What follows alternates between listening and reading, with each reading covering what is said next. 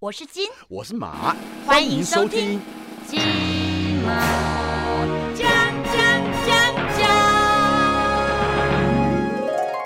大家好，我是阿金，我是郭贤，欢迎来到。对金马奖。那个你知道，在疫情之下，其实病情也是延缓很多，是最近的状况好太多了。而且很多医院其实就是在疫情很严重的时候啊，都把病患赶回家、哎那没办法啊，为了他们的安全啊，也为了自己本身的医院 医院这我们这些医护人员的安全，安全真没有办法的啊、对，对所以，我们今天就来聊聊哦，这个白色巨塔下有什么不为人知的秘密，好不好？对，所以我们要请到的是我们大肠直肠外科黄玉纯医师。欢迎黄医师。大家好，我是黄玉纯医师。现在我呃发现到说，很多疾病其实它年龄层都下降，对因为像你看我的侄子他才小班，幼稚园小班，可是我看就是家里都会摆很多的零食啦，冰箱也有，对然后零食柜里面也有，然后而且都放在小孩子随时可以拿到的地方。然后零食柜里面零食很多，然后造成说他不停的去拿这些，一下到冰箱喝，比如说优酪乳啦、牛奶啦，然后一下就到零食柜里面去拿小饼干啦、果冻啦什么一直吃。就后来他上个礼拜送台大急诊，发高烧，一直查不出原因。就后来他好像去照 X 光还片还是怎么样，发现到 医生说他肠胃里面堆满了大便，造成发烧。有有可能，有可能吗？？对，就是他可能都吃零食，零食没有什么纤纤维素嘛，所以他不好排便。对，然后就排不出来。对所以因为之前我就是我就觉得很奇怪，他年纪这么小，怎么可能肚子会大？因为他的人他的四肢是很瘦的，可是他肚子就很大，所以我那时候我也不知道原因，然后就突然莫名其妙因为发烧，所以才查出这个问题。所以其实这个问题，呃，这个我觉得是蛮严重的啦。就是说，小孩子你还是要去控管他的饮食，要给他比较天然的食物。当然，可能不是父母是无心的，可是无心也会造成他的一些很多就莫名其妙的病痛出来，是不是要注意这个？没错，对吧？嗯所以你看，现在小孩子有这么多的问题，大人有这么多的问题，然后都要去医院看诊，然后医院每天都像在周年庆一样的这个人潮川流不息，所以我都我每天都在想说，医生他是不是真的赚很大？我也希望我赚很大。其实现在像我们这一辈的医师，大概算是中生代，我已经不算新生代，因为我们三十一女生大概三十一、三十二就可以出来看门诊了，就是已经完整受训完。然后我大概看了十年，所以我应该中生代。但是因为现在有健保制度下，其实医生没有像我们早期听阿公阿妈那个年代，那那个年代的医生真的就赚很大。嗯，对哦，他就是一个小小的诊所，他可能就后来就几间老阿楚这样子。哦，什么几间老阿楚鬼鬼懂哎，鬼对对，然后开名车这样子，因为我演过医以前的那个医生，哦，真的都是住那种洋楼，然后开对。Menu，对，而且是乡下医生哦，我还讲了，对。现在还不是市区的哦，就乡下的哦。呃，像我是高雄的南部小孩，嗯。那南部人他更希望小孩子是念医生，因为他小时候呃爸爸妈妈就觉得医生是既一个有的印象，对很好的工作。最好的工作。对。嗯。那但是因为现在健保制度开始之后，其实呃，其实健保点数的关系，嗯。然后呃，整个医疗生态都变了，嗯。所以其实现在我们中生代以下医师其实都没有像大家想象的那样子，就有点像变成英国工医的感觉。啊？怎么可能？因为我也听说有些人他们会就是呃，他们可能利用健保卡去多哦，你说多刷健保卡，对对然后偶尔会在新闻上看到是嘛。是是，但那真的是偶尔，嗯对，因为其实这件事情爆发了之后，它吊销的是医师执照，嗯大概不会有医生会冒这个风险，但是还是会有人铤而走险呐、大家都是比例很少。可是我说句实在话，你多刷了那个健保卡那几点的点数，能够多多少钱？其实没有很多，你看，呃，我我讲我我今天早上看门诊，就是健保点数给我们外科的门诊费是啊，门诊点数是一个诊是一个病人是两百三十点，嗯。那呃区域教学医院算比较好的，几乎会是一点一块钱，嗯。所以它就是一个门诊，你看一个病人是两百三十块 给医院哦，然后医院再跟你对分。那像我服务的医院，虽然对医生比较好的，嗯。他给你的抽成比较高。会，超过一半以上。对，那如果像以前我们在比较大的 center 私立的医学中心，嗯它抽回给你的比例就很低，所以我曾经我们曾经我们有试算过，嗯我们看一个病人大概赚七八十块，啊，真假的？就是你辛苦念了七年的医学院，看一个病人七八十块，爸爸妈妈那么辛苦的赚钱，我去修一台车都几万块了，你们这个对不对？你还不早不如当初干黑手就好了，那当什么医生呢？所以其实我们，我就说我们很像公医制度，就是其实我们就是呃，有有时候你门诊看太多的时候，病呃医院还会跟你说不要看太这么多，为什么？因为它是有健保总额，嗯。我就是这一季的总额给哦你这么多，多少就多少对对对，了。啊，如果你看太多了，会就会等于多看多赔，所以有有 有那种所谓的大型的，比如说很大型像。在那种那那个医医院，嗯那是名医，他可能都挂两三百人、啊，对。嗯。他大概就是呃这一季看到，比如一二三月是一季，他可能看到二月的时候，他扣打已经用完了，嗯。然后医院就叫你三月的时候可不可以休个假？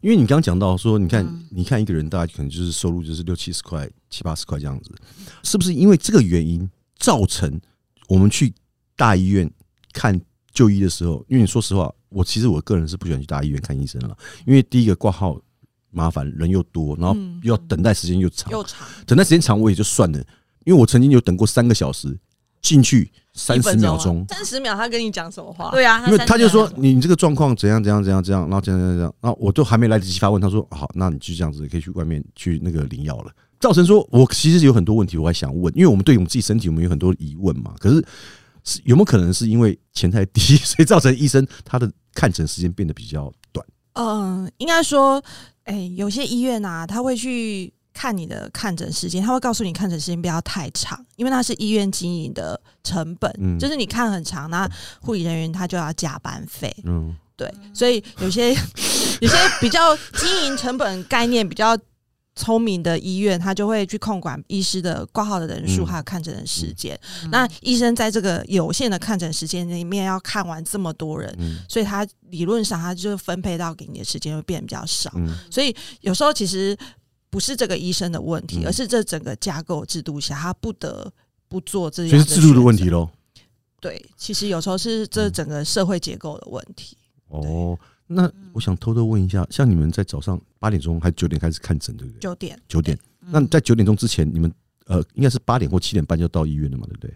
不止哦，不止啊，嗯，是更早。对，那你们早到医院会不会在看诊之前开一个，就是说，比如说业务汇报，比如说黄医师，你今天你的扣打是一百人，然后要在多久以内看完？就是有点像，就是公司每天早上哦一、一开业务会，那个倒也不会这么夸张的业务汇报，嗯。但我们大概会有呃比较私人大型医院会有所谓的一季一个业绩报告，嗯。就是会看你这个月的业绩、Q one 的业绩、嗯。成长比去年的 Q one 成长多少，嗯。会有这种。嗯。对，然后如果你这这个这个科这个月的业绩或今年的业绩不够的时候，嗯。大家就会请请你检讨为什么。嗯，对，但是也不代表说你今天这个扣打不会这么细啊。嗯对对对，但业绩不好，有可能会被盯。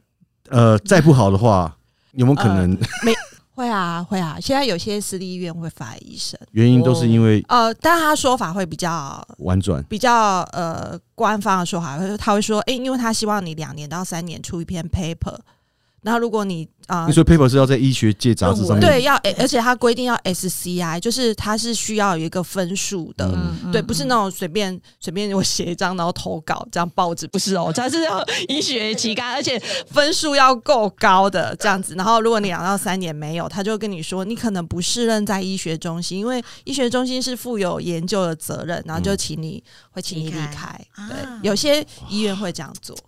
以往哦，我们有听说过，就是那个医生啊是会收红包的，现在还有这种，以往会，对，对对对对对。其实其实呃，我们就是那时候还没疫情之前，我们都会去大陆，比如说以学术交流，然后他们会找我们去演讲。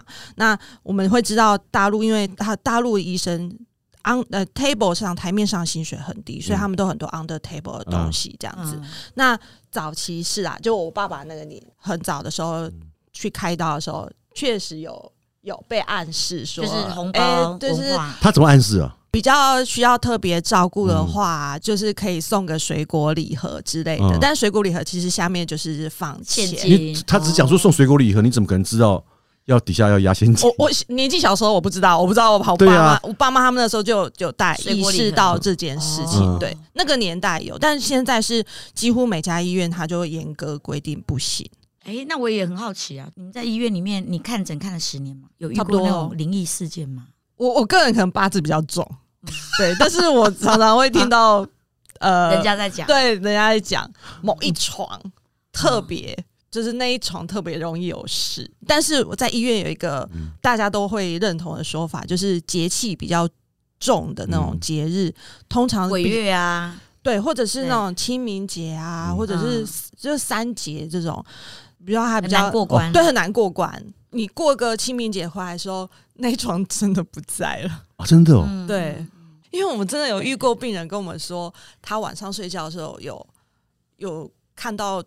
有人站在那里，不认识的人在那里看他。可是因为其实我们每天都在那里经过，我们就是真的看不到。可是你又不能说他说的是假的。对对，因为我我有朋友有住院过，我听他讲过，就是他真的有看到，就是他常常在晚上的时候，或者说下午呃近黄昏的时候，人家在看你的时候，你通常你会有一个。第六感就是大概知道有人在从某个地方在看着你，但他就是不敢望向那个地方去，但他就是一直有那个感觉，所以他那时候那时候就是要求医院说他要换病床。可是你要知道，现在医院换病床有多么困难，因为一位难求，超满的。对对啊，因为像我妈上呃去年有一次急诊，那时候好像是送地方医院，因为地方医院他那个医疗设备好像是不足，他说必须要转大医院。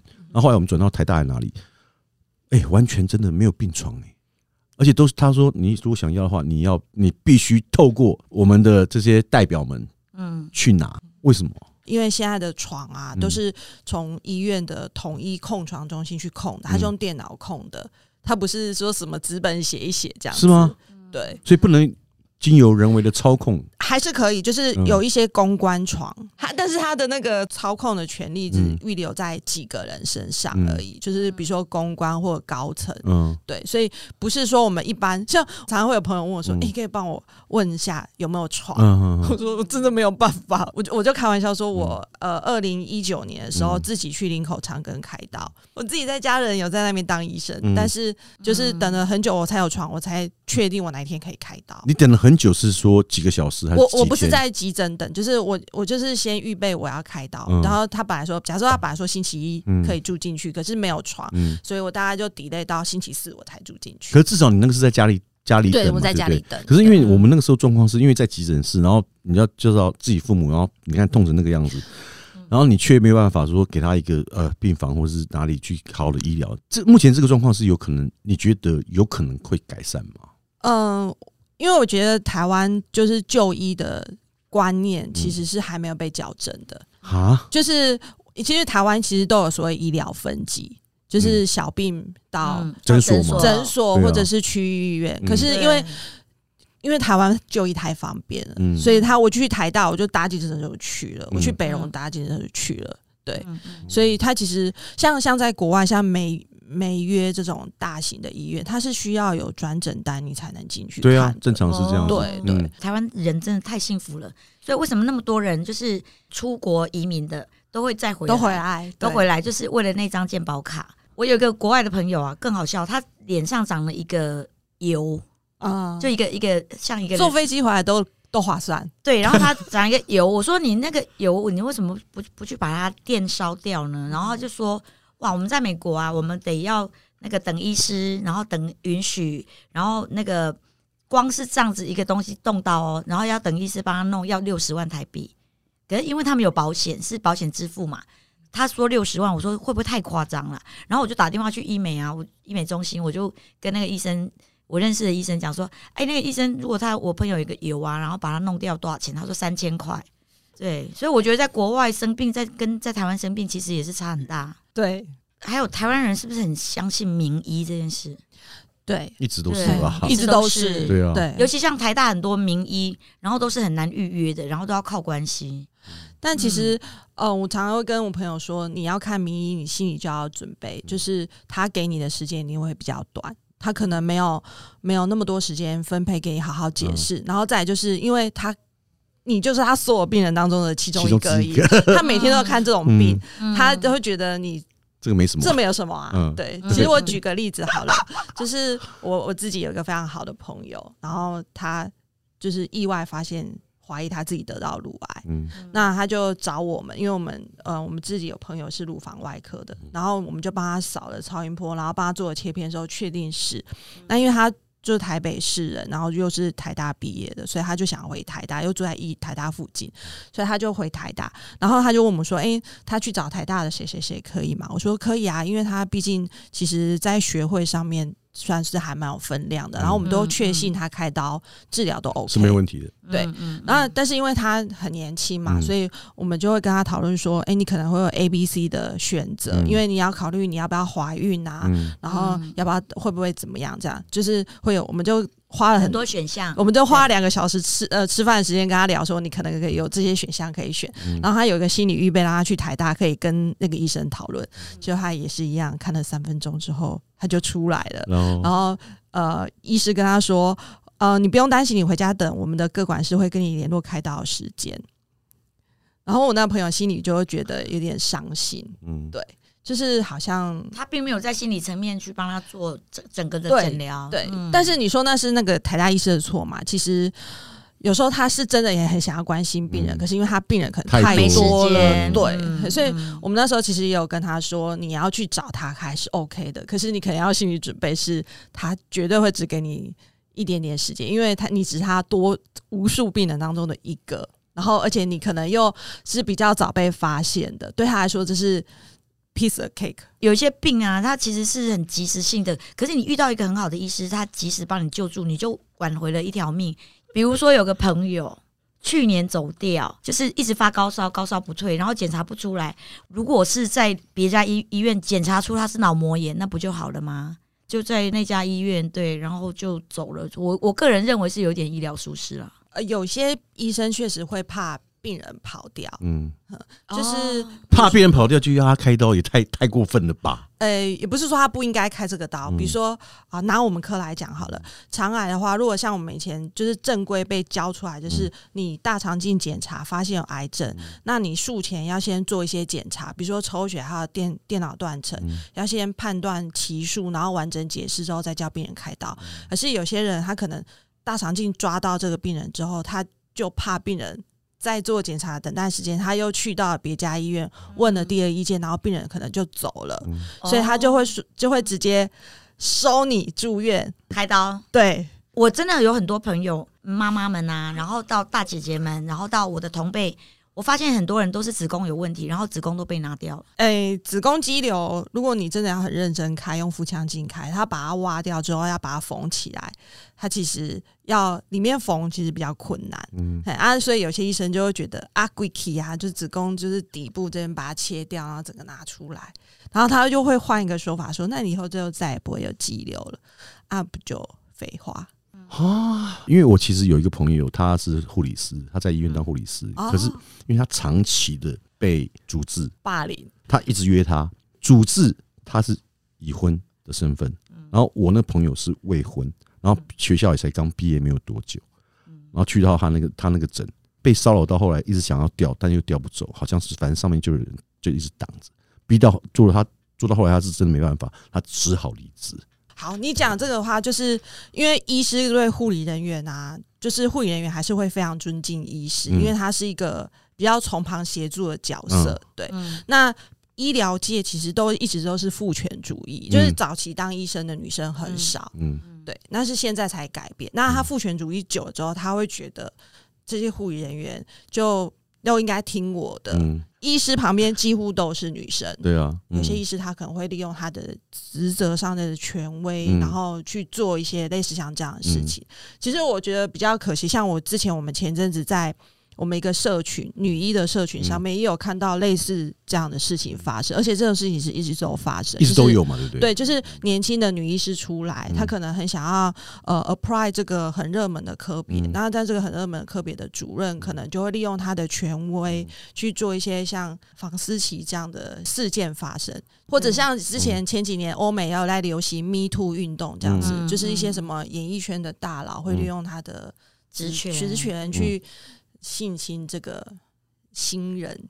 因为那个时候其实呃，我这个朋友他有求助过我，那我我其实因为医医院生态我们其实不了解，所以我们也不知道说怎么去帮他。我就我那时候只是跟他说你要不要去报警，可是好像报警也没有用。为什么会有？比如说像那个我们那天在讨论那个女生，嗯那个学妹，她一直不敢去太张扬，是因为她上面那个主任就跟她说：“呃，你你去跟大家讲啊，嗯。你去公开啊，我就会让你在这个科活不下去。然后我是这个、哦。这个科的大佬。术都一。样哎，对，我是这个科的大佬，你可能在其他医院，你也不要想走这个嗯科了。嗯那他就会被，就是心里就害怕，心里就有阴影了。对，嗯，嗯，他就真的不敢讲，有申诉的管道吗？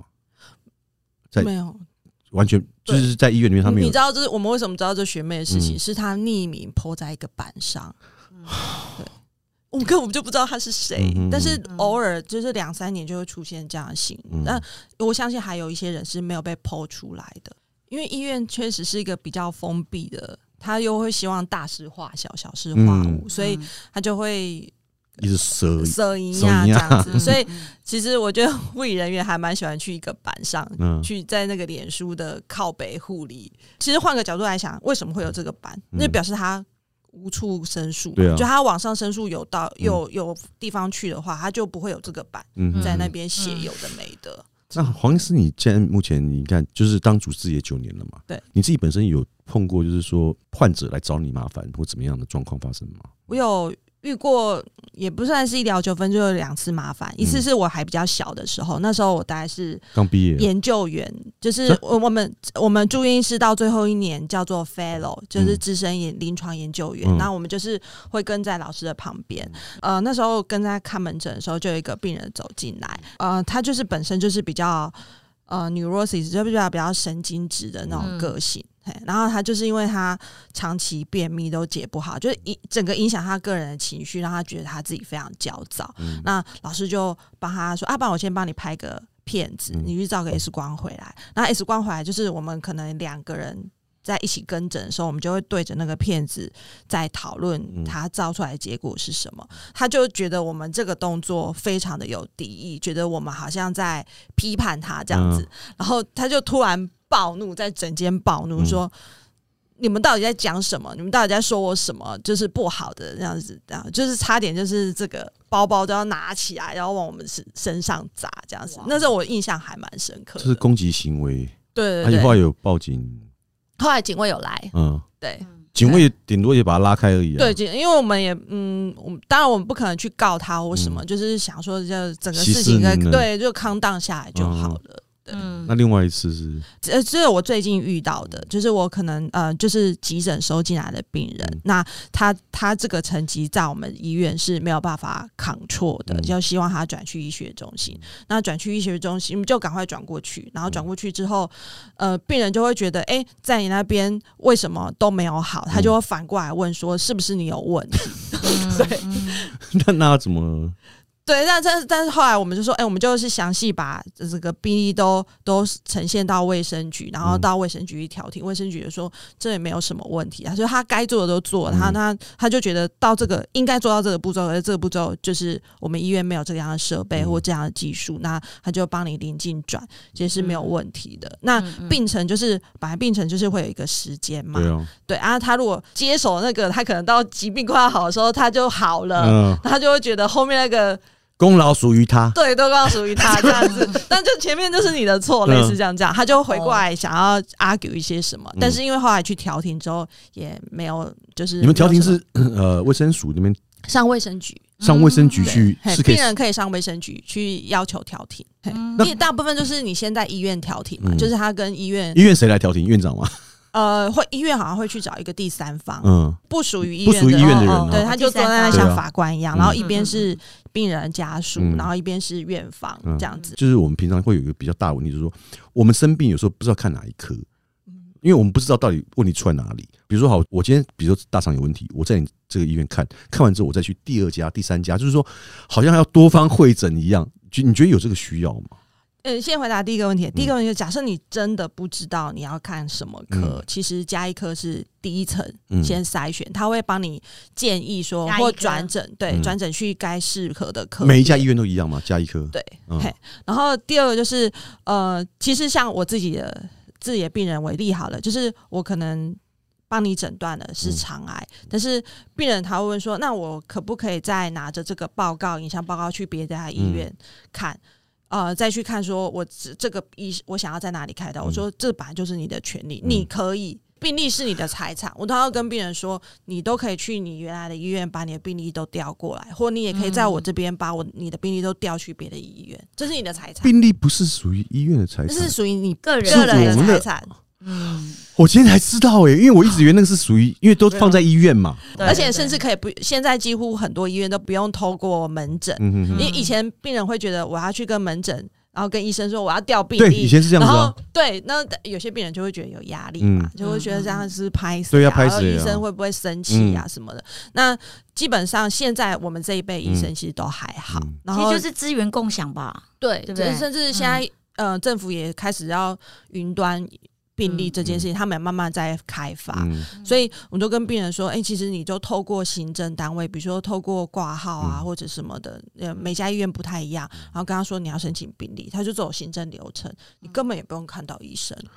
啊，哎、我今天听你这样讲，我才知道哎、蛮方便的。真好的真的，那在今天节目最后，你有没有什么建议给我们？就是说，普遍国人的饮食习惯，我觉得真的是都有点吃好用好过了头，然后所以造成身体上很呃负担。你有什么好的建议，可以让我们去平常可以好好的保养我们的大肠跟直肠？我常常会跟病人说啊，就是你的健康生活是你减少大肠癌的第一步。嗯，那所谓健康生活，就是当然运动量真的要足够，嗯。要多运动，然后你嗯。多运动完之后，你当然就不会有肥胖的这个问题。然后在饮食的部分，确实啊，膳食纤维要吃的足够，嗯。就是肠纤肠胃维的。对肠胃道蠕动够的话，它宿便就不会一直堆积在肠内，对，就是嗯不会一直去刺激你的黏膜。但是这只是第一步而已，嗯第二步就是预防胜于治疗，就是定期检查。多久要检查一次啊？呃，现在其实国健署有啊、呃有个政策，就是你五十岁以上，五十岁到七十四岁，你可以两年做一次免费的。